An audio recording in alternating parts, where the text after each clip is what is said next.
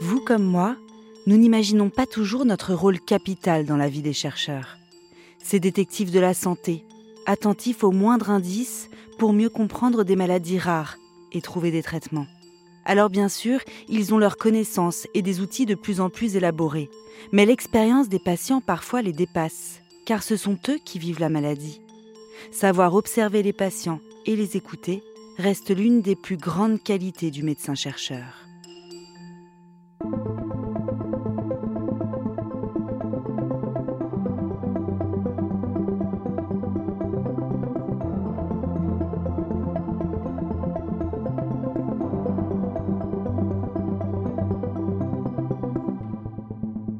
Je suis Éléonore Merlin, journaliste à RTL, et vous écoutez Symptômes. Dans ce podcast, je donne la parole à des médecins confrontés un jour à des troubles mystérieux, parfois jamais vus ailleurs. Cette fois-là, ils ont douté, ils ont mené une véritable enquête avec l'objectif de guérir et peut-être la peur de ne pas y arriver. Dans ce nouvel épisode, le professeur Emmanuel Flamand-Rose, neurologue à l'hôpital de la Pitié-Salpêtrière à Paris, nous raconte une découverte qui a bouleversé sa carrière.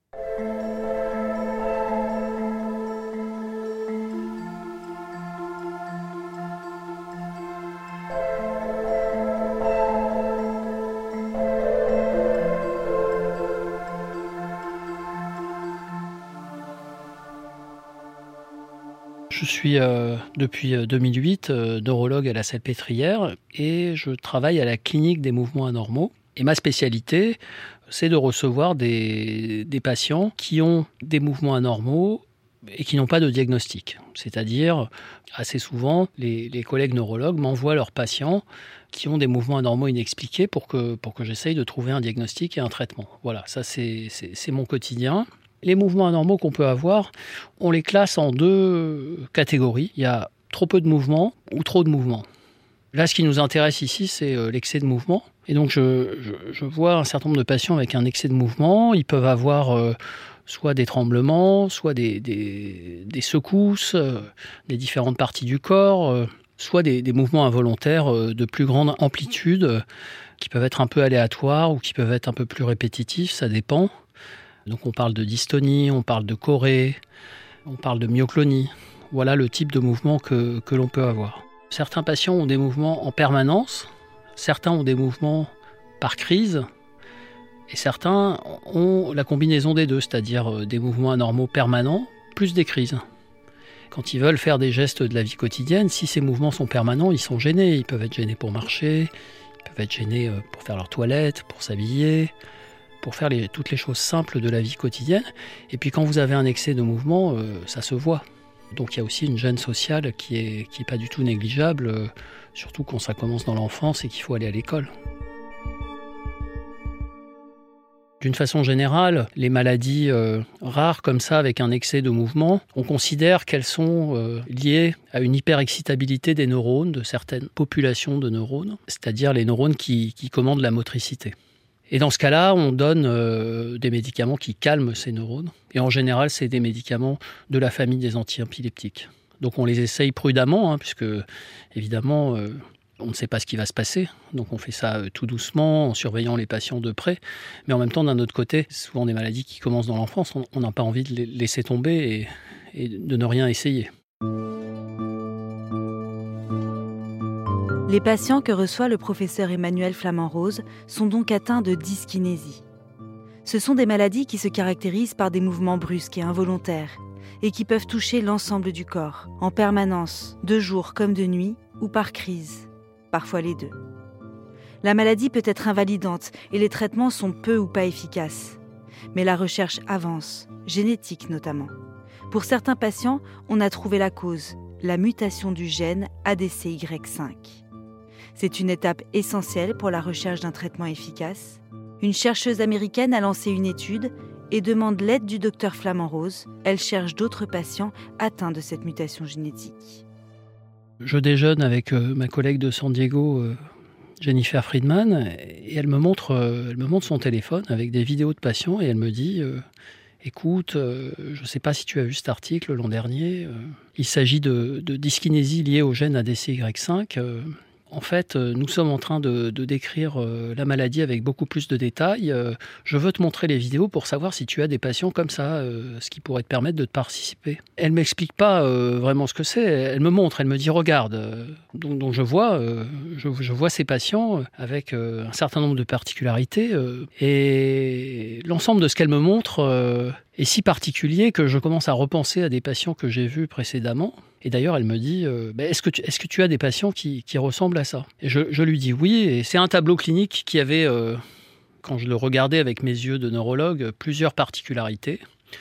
La première particularité, c'est que c'est une maladie avec excès de mouvement, parce que nous, on distingue les maladies avec excès de mouvement et les maladies avec trop peu de mouvement. Là, on était dans une maladie avec excès de mouvement, mais cet excès de mouvement, il était extrêmement varié il y avait des secousses, il y avait des tremblements, il y avait des, mouvements incoordonnés. Et ça, c'est assez inhabituel. En général, quand on a un excès de mouvement, on a plutôt un type de mouvement en excès. Là, il y avait plein de types différents. Première particularité. La deuxième particularité, c'était une maladie qui n'était pas constante. C'est-à-dire que les gens avaient des mouvements involontaires en permanence, mais par-dessus ça, ils avaient des accès de mouvements involontaires. Ça, c'était une deuxième particularité. Troisième particularité, ces mouvements involontaires, ils pouvaient survenir non seulement le jour, mais aussi la nuit. Ils avaient des crises de mouvement pendant leur sommeil.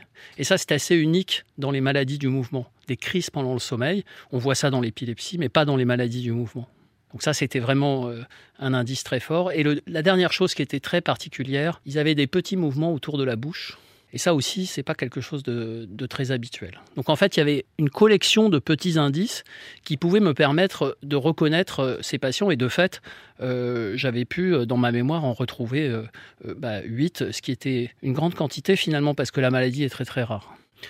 Au moment où elle me montre les vidéos, je connais pas cette maladie, j'en ai jamais entendu parler. Et d'un seul coup, je me trouve embarqué dans une aventure où on va décrire cette maladie qui est finalement très mal connu, même des spécialistes. En repensant à ces patients, à leurs symptômes, le professeur Flamand Rose en a identifié 8 qui pourraient être touchés par cette dyskinésie liée au gène ADCY5. Une hypothèse clinique qui va rapidement être confirmée par des tests génétiques. Le docteur Flamand Rose va donc participer à cette étude. Il faut trouver des traitements efficaces pour tenter de soulager ces patients, leur permettre de canaliser ces mouvements involontaires. Mais identifier la mutation génétique n'est qu'un premier pas. Les chercheurs, dont le professeur Flamand Rose, doivent continuer à examiner les patients de près. Justement, la confrère américaine de San Diego envoie une nouvelle patiente au professeur. En 2014, je suis mis en relation avec euh, une famille américaine qui se rend à Paris. Cette famille, euh, c'est un papa et une maman qui viennent avec leur fille. Leur fille a une forme très sévère de la maladie qui a été diagnostiquée par mes collègues de San Diego qui ont donné mes coordonnées. Quand j'arrive dans le, dans le hall de l'hôtel, je fais la connaissance des deux parents et, de Lily, euh, qui est quand même assez handicapée, puisqu'elle elle est dans un fauteuil coquille. Hein. ça veut dire que son, son tronc est, est tellement mou qu'elle n'arrive pas bien à le tenir. Euh, et donc c'est le genre de fauteuil qu'on utilise pour qu'elle soit euh, installée confortablement. Elle a énormément de difficultés à s'exprimer au point que, au-delà des difficultés de langue, je, personnellement, je ne peux pas la comprendre. Et euh, elle a beaucoup de, mouvements anormaux qui touchent son visage, qui touchent ses bras, ses jambes. elle a d'ailleurs les jambes qui sont calées pour, que ça ne bouge pas trop. Et c'est comme ça que je fais sa connaissance. Et alors, c'est assez frappant parce que les, patients sont euh, dans cette maladie euh, relativement prisonniers de leur corps, alors même qu'ils euh, ont une intelligence et un fonctionnement intellectuel normal. J'examine la, jeune fille dans le hall de l'hôtel, assez spontanément, et je discute longuement avec ses parents qui ont décidé de créer une association de patients aux États-Unis, qui est, la seule association de, patients qui existe. Et Bon, un lien se crée, on décide de faire des choses ensemble et il m'invite l'année d'après, au moment de la constitution de cette association, euh, à San Diego. À ce moment-là, je vois de, nombreux patients, je vois la plupart des patients américains qui, étaient venus euh, pour cette réunion. Et ils me mettent en contact avec euh, un patient qui n'était pas présent à la réunion, mais qui souhaite me raconter son histoire. Et bon, il raconte son histoire qui ressemble à celle d'autres patients, si ce n'est qu'il il a plus de 40 ans. Et donc, il a eu le temps d'expérimenter un certain nombre de choses il me raconte une histoire assez étrange. Il me dit que sa maman lui a raconté que lorsqu'il était bébé, il avait beaucoup de mouvements anormaux. Il était décrit comme un bébé agité. Quand il avait un ou deux ans, par exemple, il ne tenait pas sur une chaise. Et un week-end, Sa maman le donne à garder à sa tante qui avait l'habitude, je pense que c'était une recette de, grand-mère, de donner du café aux enfants agités. Et du coup, elle lui donne du café et ça a un effet spectaculaire, puisqu'à ce moment-là, il est beaucoup plus calme et il a beaucoup moins de, mouvements dans tous les sens. Et depuis ce jour, il a euh, toujours pris du café parce que ses parents, euh, devant une telle efficacité, ont continué à lui en donner. Et là, on est 40 ans plus tard et il prend 10 euh, à 15 cafés par jour, ce qui lui permet de, finalement de fonctionner, de vivre normalement. Et ce monsieur, la première fois que l'on échange, il m'explique que probablement s'il ne buvait pas de café, il serait dans un fauteuil roulant. Bon, sur le moment, euh, cette histoire me paraît quand même un petit peu saugrenue. Le monsieur est un peu farfelu. Le contact est un, peu particulier. J'ai du mal à adhérer à son histoire. Euh, bon, en plus, euh, moi, ça me semble un peu contre-intuitif de donner du café à un jeune enfant, a fortiori pour le calmer. Je range ça dans un coin de ma tête parce que je me dis que voilà, il faut toujours garder une trace. Donc je ne mets pas à la poubelle, mais je range dans un coin de ma tête pour plus tard.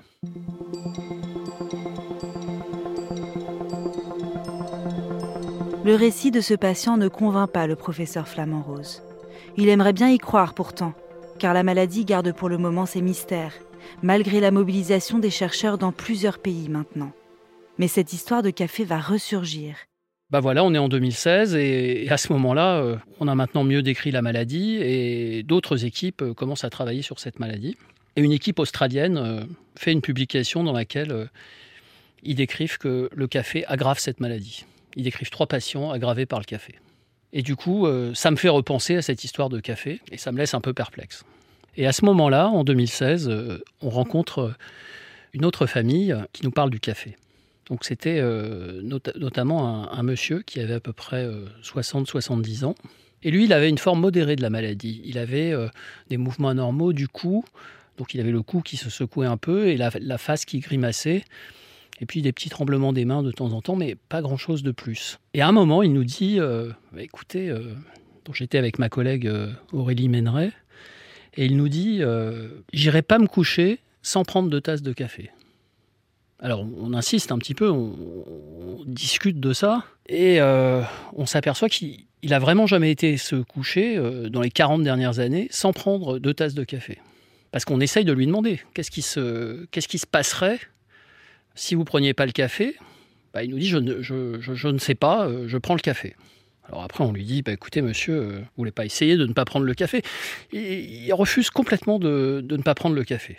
Donc là, on commence à se dire, il euh, y, a un truc avec cette histoire de café, là. Entre celui qui s'envoie 18 euh, cafés par jour et puis euh, celui qui refuse d'aller se coucher sans prendre ses deux cafés, ça commence à faire beaucoup. Ce d'autant que ce monsieur, il a une fille qui est elle aussi atteinte de la maladie dans une forme plus sévère et qui prend aussi du café tous les jours pour aller mieux. Et qui, elle non plus, n'a pas du tout envie de l'arrêter.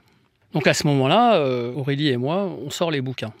On se dit, faut qu'on regarde quand même où le café se fixe dans le cerveau pour voir si on pourrait faire un lien avec les mécanismes présumés de la maladie.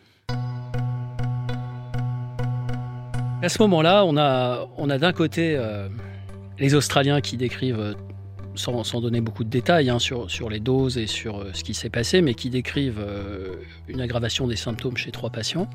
Et puis, nous, on a finalement trois patients sous notre nez euh, qui clairement décrivent euh, une amélioration euh, avec le café qui nous la raconte dans le détail. Et cette amélioration semble spectaculaire. Et puis on a, de façon théorique, en regardant comment ça se passe dans le cerveau, des arguments théoriques assez forts pour penser que ça pourrait marcher et pour comprendre comment ça pourrait marcher. Donc là, on commence à traiter un certain nombre de patients, une petite dizaine, assez prudemment, mais en même temps, il s'agit de café, donc on n'est pas très très inquiet hein, sur, le, sur les effets secondaires. C'est pratiquement le, produit qui est le plus consommé dans le monde, donc euh, on est assez solide sur le fait qu'il risque pas d'arriver grand-chose de fâcheux, donc on y va. Et ça se passe bien, en fait. Euh, tous les patients qu'on traite sont améliorés. Et à ce moment-là, on, se dit, bah, il faut qu'on communique là-dessus pour que tous les patients qui ont cette maladie fassent au moins un essai de café pour voir si ça les aide. Et on commence, euh, Aurélie et moi, à aller dans les congrès et à dire que le café améliore les symptômes de cette maladie euh, et assez souvent de façon spectaculaire.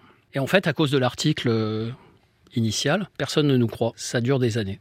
Donc on va dire entre 2017 et 2019, On dit que le café euh, améliore ses patients, mais personne ne nous croit. Et donc euh, les patients ne sont pas traités, il n'y a, que les nôtres euh, qui sont traités avec le café dans le monde et qui bénéficient de, ce bon effet.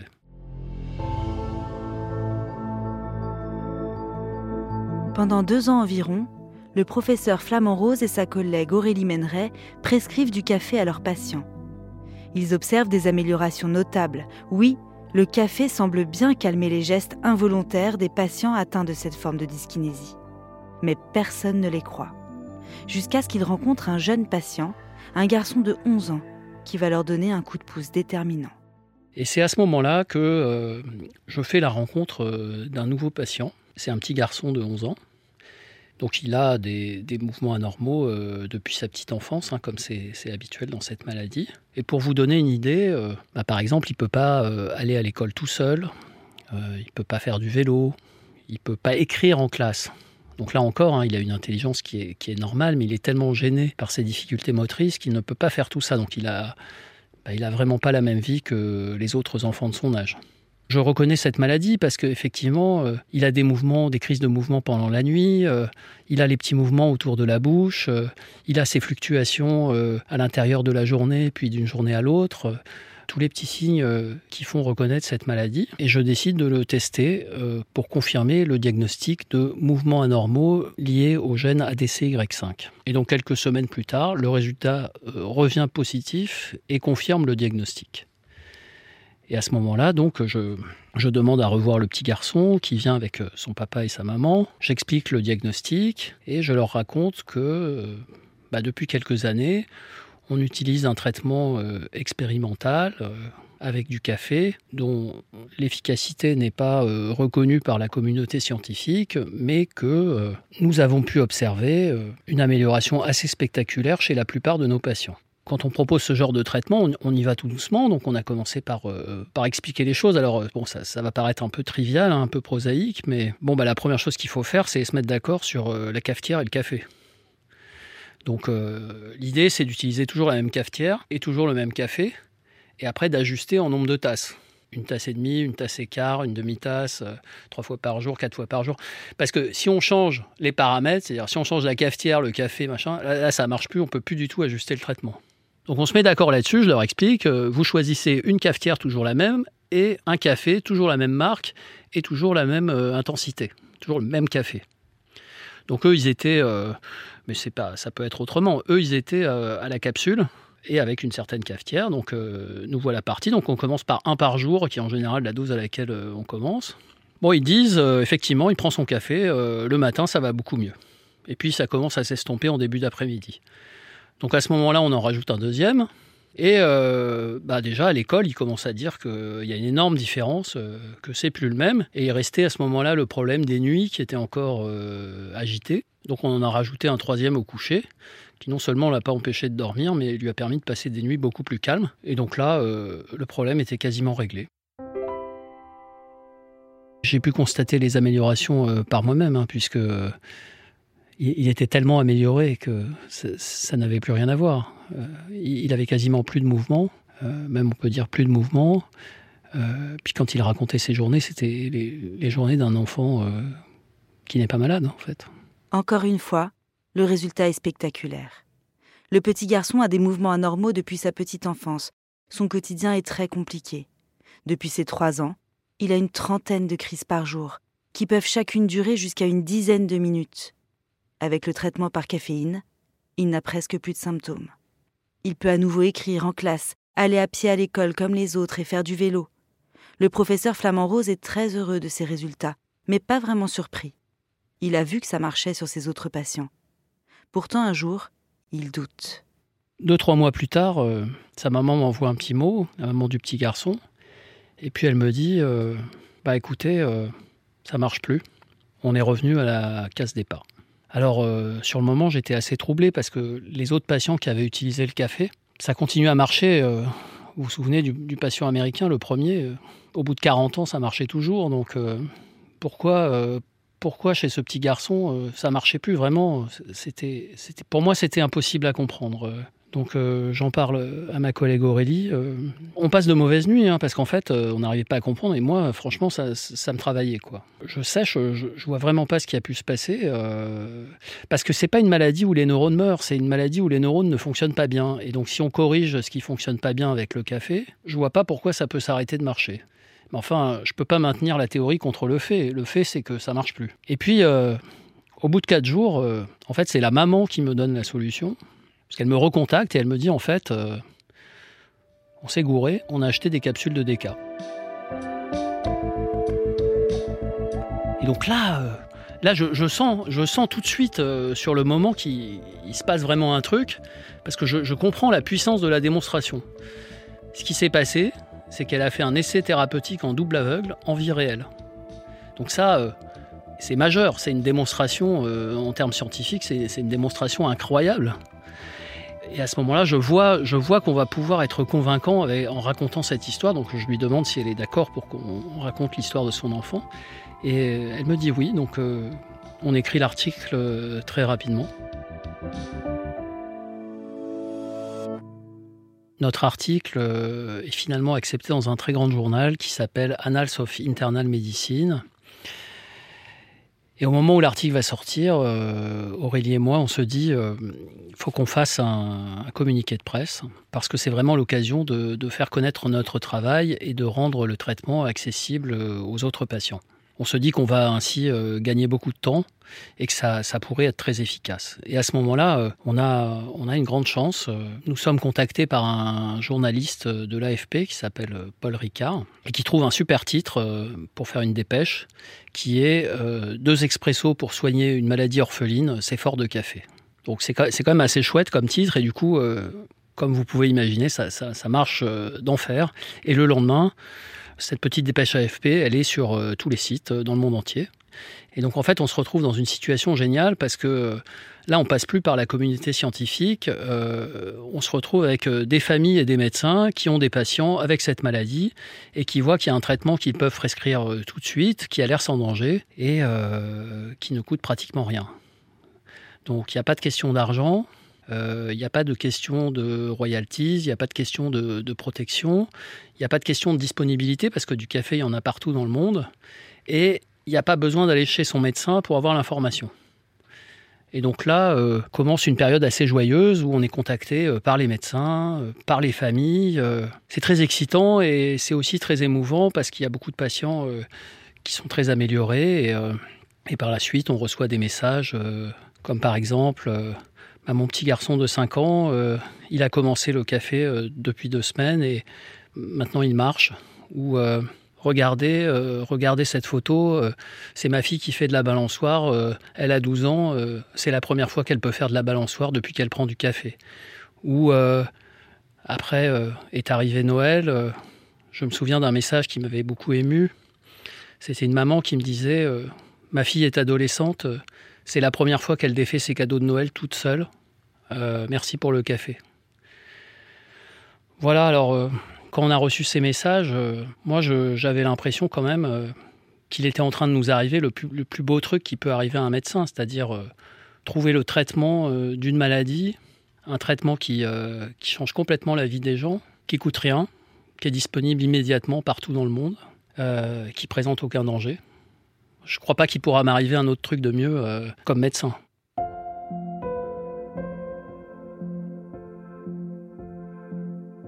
Dans un essai en double aveugle, ni le médecin ni le patient ne sait s'il reçoit un traitement ou un placebo. Cette technique est utilisée pour éviter que la personne malade et le médecin ne soient influencés par une opinion a priori qu'ils pourraient avoir vis-à-vis de tel ou tel traitement. C'est une démonstration qui cette fois convainc. Le service de neurologie de la Pitié-Salpêtrière, l'Institut du cerveau et l'INSERM lancent une étude à l'échelle mondiale.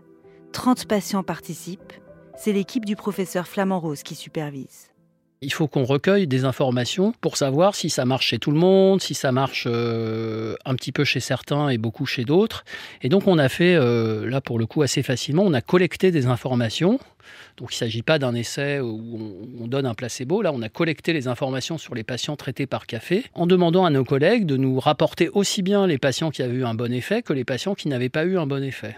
Et donc on a collecté comme ça des informations euh, sur 30 patients dans le monde entier, des informations assez précises. Et sur les 30 patients, il y avait 26 patients qui étaient très améliorés. Donc c'était quand même euh, un excellent résultat. Hein. Je, rappelle que cette maladie n'a pas de traitement avant que, que l'on découvre que le café est efficace. Donc ça, d'une certaine façon, je pense que c'est une preuve définitive de l'intérêt d'essayer le café euh, chez tous les patients qui ont cette maladie. Et puis ensuite, on, s'est demandé, bon déjà on a aussi pensé, parce que ben voilà, on, est médecin, donc il y en a 26 qui ont été très améliorés, mais il y en a quand même 4 qui n'ont pas été très améliorés. Donc on a eu envie de comprendre pourquoi, de voir si cela, il ne faudrait pas euh, leur donner un autre traitement. Et puis aussi, euh, bon, bah, je dis très amélioré, mais pour un, certain nombre de patients, il reste quand même quelques symptômes. Donc pourquoi ne pas essayer de, tous les enlever, de les améliorer à 100% Donc on, s'est dit qu'on pouvait aussi euh, se fixer cet objectif. Et donc, on a fait deux choses. On a fait une étude qui est encore en cours d'imagerie où les patients avec euh, des mouvements anormaux liés au gène ADCY5 euh, viennent euh, pour passer des IRM de recherche à l'Institut du cerveau. Et ce que l'on veut comprendre, c'est qu'est-ce qui se passe dans leur cerveau, qu'est-ce qui fonctionne d'une façon différente et qui donne cet excès de mouvement. Ça, c'est le, premier axe de recherche. Et puis, il y a un autre axe de recherche qui est plus pour comprendre les mécanismes moléculaires, qui est un travail chez la souris. Donc, on a, on a généré un modèle souris qui a cette maladie et qui a aussi euh, des, difficultés motrices. Et chez ces souris, on essaye de bien comprendre euh, dans le micro-détail quel est le mécanisme d'action du café et comment fonctionne l'ensemble de cette voie qui semble très importante euh, pour le mouvement. Et ce que l'on espère à partir de ça, c'est non seulement comprendre bah, peut-être pourquoi certains patients ne répondent pas au traitement par le café, même s'ils sont peu nombreux, et aussi comprendre comment, à partir de ces nouvelles connaissances, on pourrait euh, essayer de traiter d'autres maladies. Parce que finalement, là, ce qu'on a montré, c'est que l'action du café, ou en tout cas la modulation de cette voie particulière dans les profondeurs du cerveau, ça peut avoir un impact très important sur le contrôle du mouvement. Et il y en a beaucoup des maladies du mouvement. Donc évidemment, le café ne va pas marcher pour toutes ces maladies, mais par contre, l'ajustement de cette voie qui est assez puissante sur le contrôle du mouvement, ça, on peut imaginer de l'utiliser pour d'autres maladies.